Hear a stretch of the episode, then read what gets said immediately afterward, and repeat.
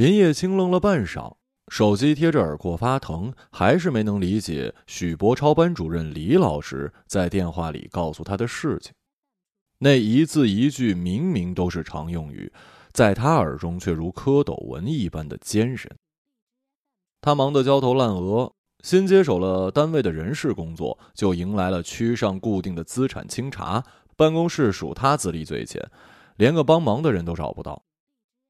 好不容易回过神儿，他赶忙找主任请假，往许博超的学校去。单位这点很好，就是随时可以请假，但你的工作还是你的。请了假也会留着你回来继续做。是温沉的暮年午后，天空中布满了细小的粉尘，洋槐花已经凋萎，只剩丝丝缕缕的香，心灰意败的样子。遍地都是枯叶，翻来滚去，发出滋啦滋啦的响声。林叶青找到李老师的办公室，深吸了一口气，敲敲门。李老师露出脸，一个四十余岁的女人，简洁朴素。是许博超的妈妈吧？哎，快请进，请进。许博超耷拉着脑袋站在桌边，揪着自己胸前的红领巾。他今年七岁，上二年级，有一些偏瘦。林叶青每周给他做南瓜蛋黄小米粥，说是可以健脾养胃，可总是没什么效果。许妈妈呀，你们家许博超有些难管了。李老师神色严肃。我都不知道这么大点的孩子居然能做出这么可恶的事情啊！李叶青讪笑，也不知说什么。李老师见他有一些无动于衷，不满意了，语气里带了钩子。他把同桌女生拖进了休息室，把她裤子脱了，自己裤子也脱了，还用手去摸。你说这成什么事儿了？你们家长究竟怎么教育孩子的呀？李老师，都是我们不对，我最近工作忙，没怎么有时间教育孩子。你真脱了女生的衣服吗？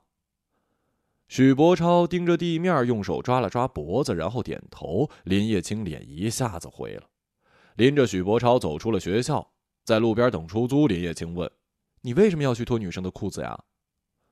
许伯超双手绞在身后，又举过头顶，像是在做某一种体操。隔了半晌，才对上林叶青的目光，双眸清炯，却闷闷地说：“因为爸爸说这样女孩子会很开心，会喜欢我。”回到家，许牧阳不在，阳台上搁着他的泥塑马，按着徐悲鸿八骏图的原型捏的，已经初备雏形了，足有半人高。夕阳照过来，惨白，毫无热度，像是在冷水中浸过的烙铁。不知为什么，林叶青觉得那匹泥马还未复色的眼眶在盯着他。他打许慕阳的手机，他说在陪一个老板在逛杜甫草堂，不回家吃饭就挂了。四点刚过，他忍着怒火，带上许博超去幼儿园接女儿许方言。本来每天接送女儿的事情都是许慕阳负责的。哼，老板，什么老板呢？他咬紧牙关，觉得一颗龋齿隐隐作痛。被客厅里的动静惊醒，是半夜一点过。林叶青摸黑走进了客厅，什么东西看起来都是蓝森森的，有一种鬼气。许牧阳垂头坐在沙发，嘴里喃喃，一股浓烈的酒味弥漫开。林叶青冷笑：“你还舍得回家呀？怎么不睡在九眼桥啊？”许牧阳把身子一仰，瘫着，醉眼朦胧的看着他：“那不得把我给冷死？你舍得吗？”林叶青坐在他身边，兴师问罪：“别跟我装疯卖傻啊！我还得问你呢，你成天教许博超一些什么东西啊？他怎么会在学校里脱女生的裤子啊？”许牧阳抓住他的手，把嘴凑近他脖子。我渴，我渴。林叶青无奈想起了冰箱里还有他母亲熬的冰糖雪梨，他喝过之后，酒似乎醒了几分，晃晃脑袋，吐出一声悠长的叹息。林叶青说：“许牧阳，现在该说说许博超的问题了吧？”许牧阳眯着眼睛笑笑：“那个呀。”性教育得趁早啊！他的脸颊很瘦，嘴唇薄薄的，眼睛细长，眉毛却茂盛，四肢黑且瘦硬，像个大男孩。连叶青已经很久没有仔仔细细观察过他了，此时竟然觉得有一些陌生。性教育，哼，性教育就是你让他去摸女生吗？你也知道，中国的性教育有多落后，我不过早点教他一下。你跟他说这样女生会开心呐？许牧阳爆发出一阵痴汉的笑，我就随口说说，没想到超超记性这么好。徐牧阳，我跟你说正经的呢，你不觉得自己是一个不称职的爸爸吗？我，不称职？我哪点不称职了？他嬉皮笑脸的神情收敛了一点，但酒劲儿还在，看着有一些滑稽。你整天什么都不做，在家里捏你的泥人，赚什么钱养什么家呀？你闲着就算了，我累点没关系。指望你教育一下儿子，你教他一些什么乌七八糟的东西？你说你称职啊？林叶青不自觉的嚷了起来，意识到孩子都在睡觉，声音又低了下去。你是不是后悔嫁给我了？许牧阳调整脸上的肌肉，能组织正常表情了。你嫁给我之前，我就说我赚不到什么钱。我也不会去做那些无聊的工作。当时是你说要结婚，说无论如何都要跟我厮守，现在变卦了，啊？无聊的工作。林叶青察觉自己的手指有些发抖，连忙镇定下来。这世上谁做的不是无聊工作呀？他们都能像你一样被我养着吗？是。是我想嫁给你，婚礼是我一手操办的，婚房是我妈首付，你们家十几口亲戚从陕西飞到这边来的机票也是我出的，叫你买辆车你都买不起。既然都结了婚了，那就是两个人的生活，两个人的责任。我指望你赚钱养家有错吗？指望你教育一下孩子有错吗？你没错，我也没错，错就错在我们不该生孩子。你瞧，如果没孩子，我们就不会吵架了，是不是？许牧阳，你真的说得出口啊？你，你不是养不起吗？生一个还好，你非得生俩，我养不起，还不是因为你不工作呀？我怎么不工作了？我捏一匹马都赚好几万，好吗？哼，你一年卖出去一匹了吗？算算算，跟女人讲不得道理，洗洗睡吧啊。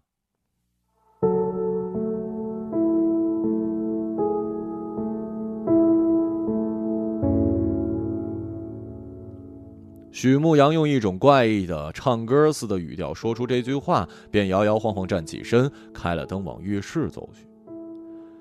林叶青像是从一场癔症中挣扎出来，眼前幽蓝的黑潮退了，摇摇欲坠的世界固定了。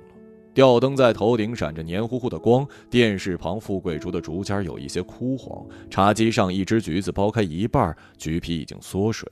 他转头看见阳台上那匹马正空空的凝视着他。他躲在夜色之中，体型扭曲，光与影交织，在他脸上造出了一种讥诮的嘲弄表情。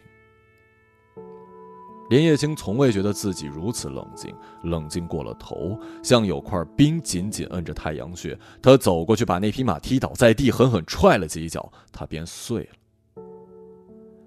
许牧阳听到哗啦啦的碎裂声，从浴室里奔出来，看到阳台上死无全尸的马，喉咙里爆发出一阵低沉的像是兽一样的嘶吼。他红着眼睛，狠狠瞪着林叶青。林叶青挺直脊梁，逞强冷笑了一声，想说一句风凉话，却发现嗓子眼干涩停滞，什么都说不出来。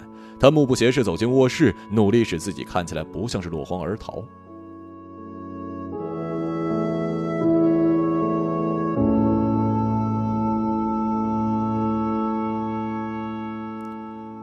醒来时，屋子里很闷，空气滞腻，像挥发了某一种灰烬般的物质。眼前还有稀疏的暗影。连叶青推开窗，望向远处灯火通明的街道，雨丝如剑，细细的刺下来，眼前一片迷蒙。连叶青想起自己第一次见到许牧阳，成都举办国际非物质文化遗产节，他工作的文化馆负责，他工作的文化馆负责。那时来了许多的演出团，下着轻湿的细雨，非遗博览园却是人山人海。同事跟他说，那边有人在捏泥人，神得很，叫他快去看。林叶青想，捏泥人有什么好看？又不是小孩子，将信将疑走过去，就看到了许牧阳。他还以为捏泥人都是一些胡子花白的老爷爷，旁边立着一根稻草桩，上面插着许多花花绿绿的大胖娃娃，没想到却是这么年轻的一个人。从旁边备好的湿泥中抠出一团，很快捏出一匹马的头颅和四肢，然后又用刻刀剜掉冗余的部分。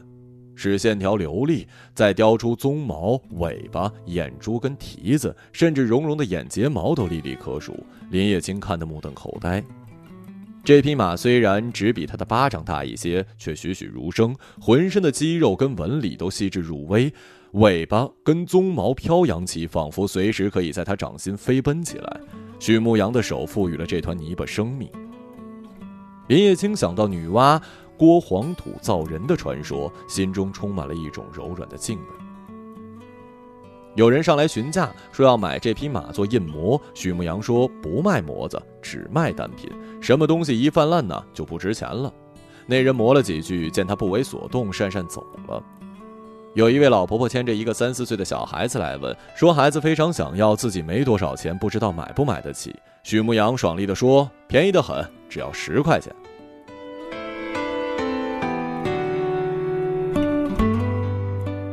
林叶青的心一层一层的剥开，简直要长出嫩绿的春笋。他那时还不知道，他就是文化馆从陕西邀请来的许牧阳，在泥塑界小有名气，只觉得这人真是任淡风度，江湖侠气，像是魏晋名士。他后来打听到，他非遗期间都会留在成都，因而从文化馆工作人员的身份接近他，主动当起导游，留下联系方式的第一晚聊得非常开心。林叶青梦到自己在一片沙漠之中，无数银白的马从天际奔腾而来，像汹涌的海浪。沙漠里腾起了一股干燥的芳香。非物质文化遗产节结束之后，许牧阳留在成都，跟林叶青谈起了恋爱。那时闺蜜都笑他怎么跟一个做泥人的谈恋爱了。林叶青有时也疑惑，许牧阳怎么会喜欢他呢？他时常称自己为牧羊人。连网名都是这个，除了跟他的名字谐音，他还说自己很向往美国西部牛仔的生活，骑着马，牧一群羊，走一个地方就丢一个恋人。第二年春天，龙泉桃花山举行桃花节，文化馆又兜揽很多事儿。林叶青带着许牧阳一起去玩，山上有那种游戏，游客付三十块钱，然后在方格纸上抄数字，从一写到一千，只要不出错，就可以领走一个真人大小的布偶。很多人觉得简单，但这种游戏要求注意力高度集中，越到后面越容易出错。他们围观了一会儿，没有人写完。林叶青很喜欢那个布偶，挪不动布，许牧阳就付了钱开始写。第一次，许牧阳写到八百多后错了一个数字，不甘心，觉得离胜利就差那么一点又付了钱重来。第二次到六百多，他继续，终于在第五次写到了一千。林叶青抱怨这些钱都够把熊本熊买下来了，浪费，但又掩饰不住笑。许牧阳把布偶递给他时，旁边的游客竟然鼓起掌，嚷着在一起，在一起。桃花是鲜亮的绮罗红，像是焰火一样烧了满山。林叶青心里满是春光乍泄的旖旎。那天晚上，林叶青对许牧阳说：“我们结婚吧。”许牧阳回答说：“那试试吧。”林叶青捶他：“是什么事啊？难道还像淘宝不满意七天退货不成啊？”许牧阳挑挑眉说：“那当然了，我拿余生来典当，总不能让自己下半生值不回票价吧。”林叶青笑：“是下半生还是下半身呢？四川话不分前后鼻韵的。”林叶青是知道许牧阳为自己做的牺牲的。他那么一个爱自由的人，肯接受他的束缚，已经让他觉得受宠若惊了。他当时喜欢他，不就是因为他的自由、他的放荡、他古怪的棱角吗？现在结了婚，生了孩子，难道就要他一根一根拔掉自己的锋芒，做一个贤夫，做一个与自己灵魂南辕北辙的人吗？他心里充满了悔意，特别是昨晚冲动之下砸碎了那匹马。他曾经那样被许牧阳的双手震慑，他曾经那样爱他的才华，现在却把他们贬得一文不值。他连过去的自己也一并否定了。闹钟响起。林叶青擦了擦颊边的泪，小心翼翼打开门走出去，想要抱一抱许牧阳。然而客厅里没人。他走到阳台，那泥塑的八骏也不见了，连最后一批的碎片也消失得干干净净。他侧过头，见春晨带着清辉曙色照临人间，银雾飞转，路灯一盏接一盏的熄灭。许牧阳失踪的第七天，公婆找上了门，比林叶青的预料晚了一些。那时他已经报过了警，民警过来做了笔录之后，特别针对他们那场吵架提了许多的问题。最后那名警察暧昧的笑笑，说这算是离家出走吧，夫妻内部矛盾，不算是失踪警情。派出所呀，顶多备案，看看后续情况再说。公婆来的那个傍晚，林叶青刚打开门，婆婆就扑上来开始哭骂。她是个精悍的老太太，虽然瘦小，但很有一股子蛮力，揪着林叶青的头发撕扯，像是要把头皮掀下来。林叶青想起婚礼时，他们带着十几个亲戚从陕西飞过来，婆婆亲昵的拉着她的手，说她儿子最浪荡，她都以为他不会结婚，现在心里头落下一块大石头，要她好好管教。生活为何如此荒诞呢？她的老公参加真人秀去了，留她在这里演肥皂剧。最后还是公公把声嘶力竭的婆婆给拉开。他们说要把孙子带回陕西，孙女儿自己想留下就留下。林叶青坚决说不能。又是一番唇枪舌战，彼此都嚷着魂魄出窍，最后变成无意义的嘶吼，孩子哇哇哭起来才罢休。他心有余悸，带着儿女去了父母家。本来想避一避难，但妈妈从他们进门就开始唉声叹气，目光总是避着他，好像他是什么烫眼的东西。吃完饭想帮妈妈洗碗，也被推开，那动作里含着陌生，似乎他是一位疏离的客人。最后几个人一起坐下来看电视，妈妈终于语重心长地说：“青青啊，你以后怎么办哦？男人被你逼走了，呃。”又不是我逼他，他自己要走，关我什么事儿啊？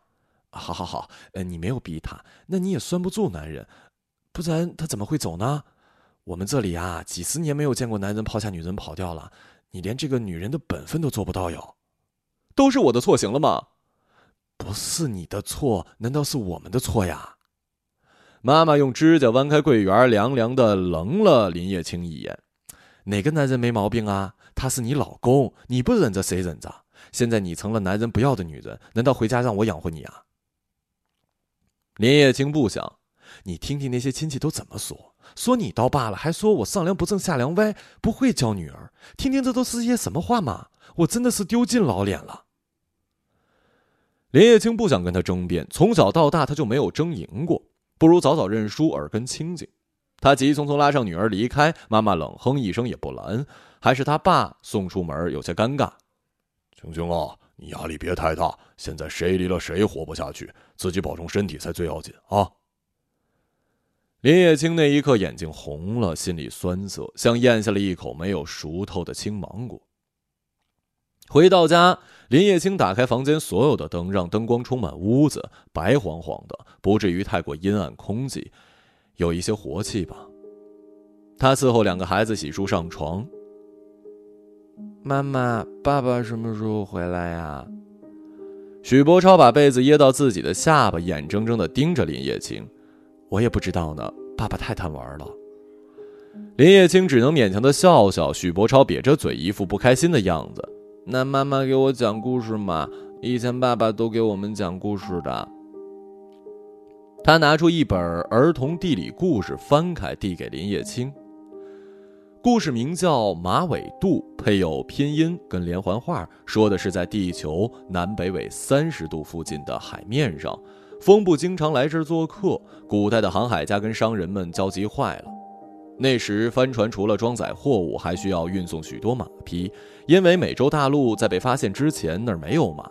到了无风带，马匹会因为缺少草料而死去，而马肉又吃不掉，没有别的办法，只好把马抛入大海。人们因此把这个令人苦恼的无风带起了一个非常古怪的名字——马尾渡。又是马，又是马。林叶青一阵的烦闷，将书扔给了许博超，叫他自己按着拼音读。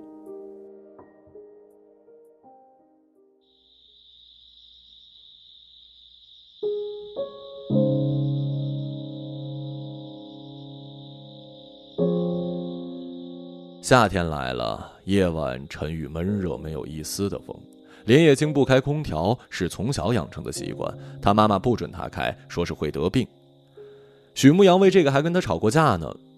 原来他们已经可以为了那么一丁点的小事吵架了。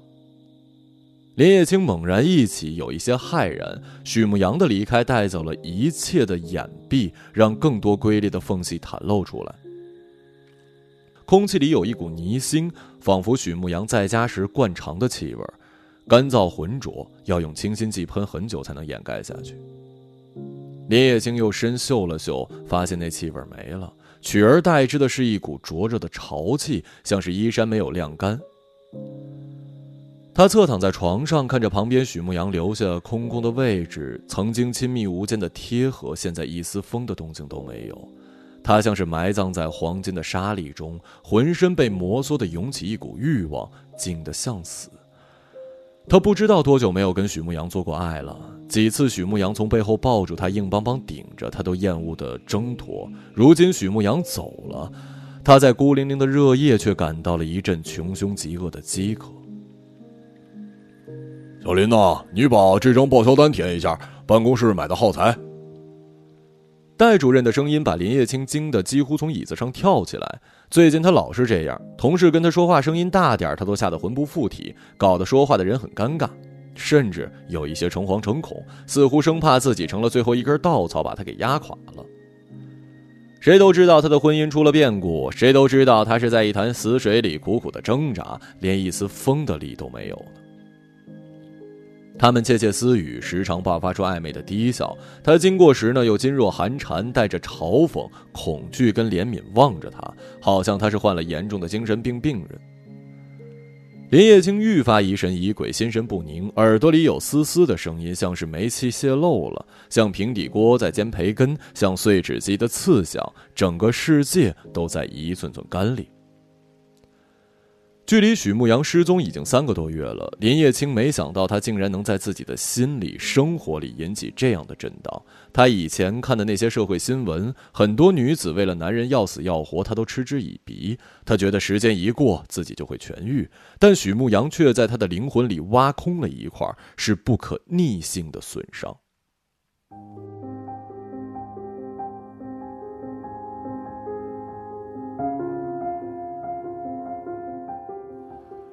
他有时想啊，许牧阳就是这样惩罚他的吧？他毁了他的马，他就决绝的扔下了他，任他在生活里慢慢的沉默。林叶青想到了张爱玲的《沉香屑》第一炉香里，梁太太对威龙说：“一个女人的骨架子哪儿经得起这么一扔啊？”许牧阳却是无所谓的。好不容易熬到下班，林叶青恍恍惚惚回家，才发现忘记接许博超放学了。许方言呢？他慌乱想起，半天才记起许方言已经放暑假去了他父母家。公婆一直没有离开，住在了成都亲戚家。反正退休了，大把时间，就当是游玩了。他们还是想把孙子给带走。林叶青真怕某天他们偷偷把许博超弄到陕西，更怕许博超根本没有想过拒绝，他很可能早就想离开他。他最近每天都发微信给李老师，请他盯着许博超，一定要等他下班来接他才肯放人。接孩子回家的路上，两人一直默默无语。他有一些纳闷儿。许博超有些闷闷的，老是玩手指或者踢脚下的东西，就是不肯跟林叶青交谈。黄苍苍的暮色里，路两边高大的龙牙花红的诡异，一朵朵的落下来，衬得树木都变成忧虑的浮霭。林叶青问他今天学校怎么样，他说一般般。林叶青突然爆发了：“许博超，你给我使什么脸色呀？你爸爸他自己走，我拦得住吗？他不赚钱养家，我一个人扛得起来吗？我累死累活不就是为了让你们读书，为了让你们生活好一点吗？他成天在家做什么呀？就教你怎么搞女孩子。你再这样，你就跟你爷爷奶奶回陕西吧，没你我落得一身轻松呢。”说着，径自撇下他往前走。许博超小跑跟上，委屈地牵牵他的衣角。这个动作，让林叶青想到了许牧阳。每次他惹他生气，就是这样默默地牵着他的衣角，像个孩子，让他没办法生气。林叶青心头一痛，咬咬牙不理会，继续走。许博超哇的一声哭了：“妈，我错了，妈妈。”林叶青停下来，顿了一会儿，转过身对他说：“我们回家好不好？”他这才觉得自己嗓音也酸胀，含着哽咽。走进小区时，许博超指着花坛：“哇，好多栀子花！”小孩就是这点好，悲欢喜怒转头便忘。林叶青笑着，诡秘的看了一下四周。等晚上没人的时候，我们挖一盆在家里种，怎么样啊？许博超用力点点头。林叶青做了个鬼脸，心里却已经完全没有了一点光亮。也就是那一瞬间，林叶青想到了死。他替许博超熬了粥，一想到死，他反而轻松了。死是救命的毒药。到时他就什么也感觉不到了。许博超吃完饭，怯怯地提醒林叶青去挖栀子花。林叶青想也好，就当是为他做的最后一件事儿吧。什么事儿都当做最后一件事情去做，反倒动力无限。他拿上小铲，带着许博超下楼，找了个没什么人经过的花坛，挑了一株花苞累累的，迅速用小铲子铲出。林叶青太用力，花树根部有一些断裂，流出了清亮的树脂，像是血。林叶青在许博超佩服的目光下，把栀子花带回家，找了个空盆突然想起梅尼，他跟许博超都笑了：“妈妈好笨呀！”林叶青装作沮丧的样子，拉着许博超快步下了楼，又偷了一些土回来。他想，这倒是许牧阳的做派，偷泥巴回来，捣鼓捣鼓捏他的马。他突然又不想死了，但实在受不了的话，就去死吧，死成了他的后盾，他身体某个。待命的按钮，只要想想，忽然又觉得眼前的一切不那么难以忍受了。他抱起许博超，轻声道：“超超，你爸爸可能永远不会回来了，他有他想要的生活，妈妈没有办法阻拦他。如果他想你，自然会回来。在他回来之前，你想跟着妈妈生活吗？还是跟着爷爷奶奶去陕西呀？”林叶青这次没有遮遮掩掩，他把许博超当成一个小男子汉，足以推心置腹，进行一场公平的交谈。也是此刻，他才醒悟自己之前一直没有正视许牧阳的离开。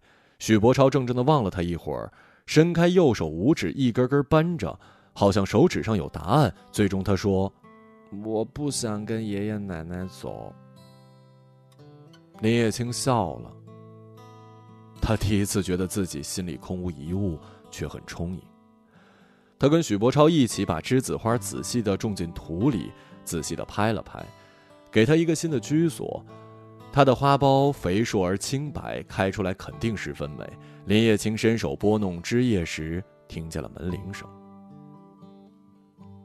许牧阳回来了。一个人住在这城市，为了填饱肚子就已经疲力尽。还谈什么理想？那是我们的美梦。时隔四个月，他更黑、更瘦，下巴轻轻的，许久没刮胡子。许博超一见他就挣脱了林叶青的怀抱，扑了过去。他把一根很长的登山包搁在门后，用胡渣去蹭许博超的脸，让爸爸看看长胖了没有啊！他们笑闹一番，许牧阳才想起一旁静静站立的林叶青。冲他笑笑，我去新疆那边了，看了看他们的马，找回灵感。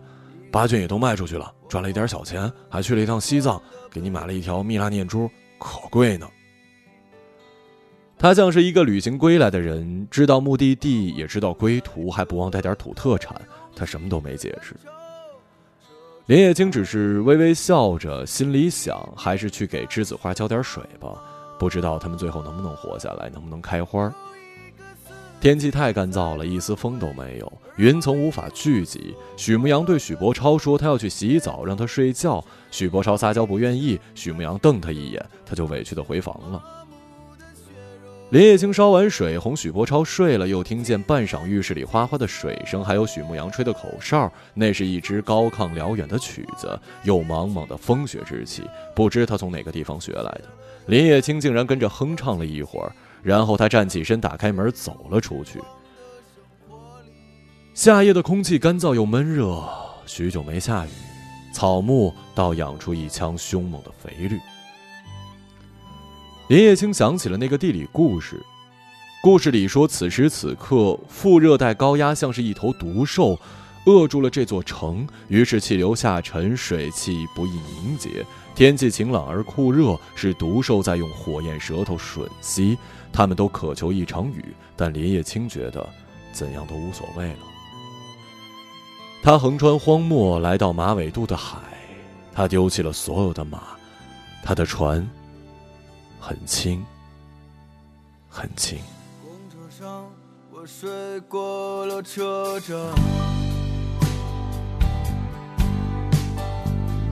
一路上我望着霓虹的北京，我的理想把我丢在这个拥挤的人潮，车窗外已经白雪茫茫。有一个四季在轮回，而我一无所获的坐在街头，只有理想在支撑着那些麻木的血肉。一个朗读者，马晓成。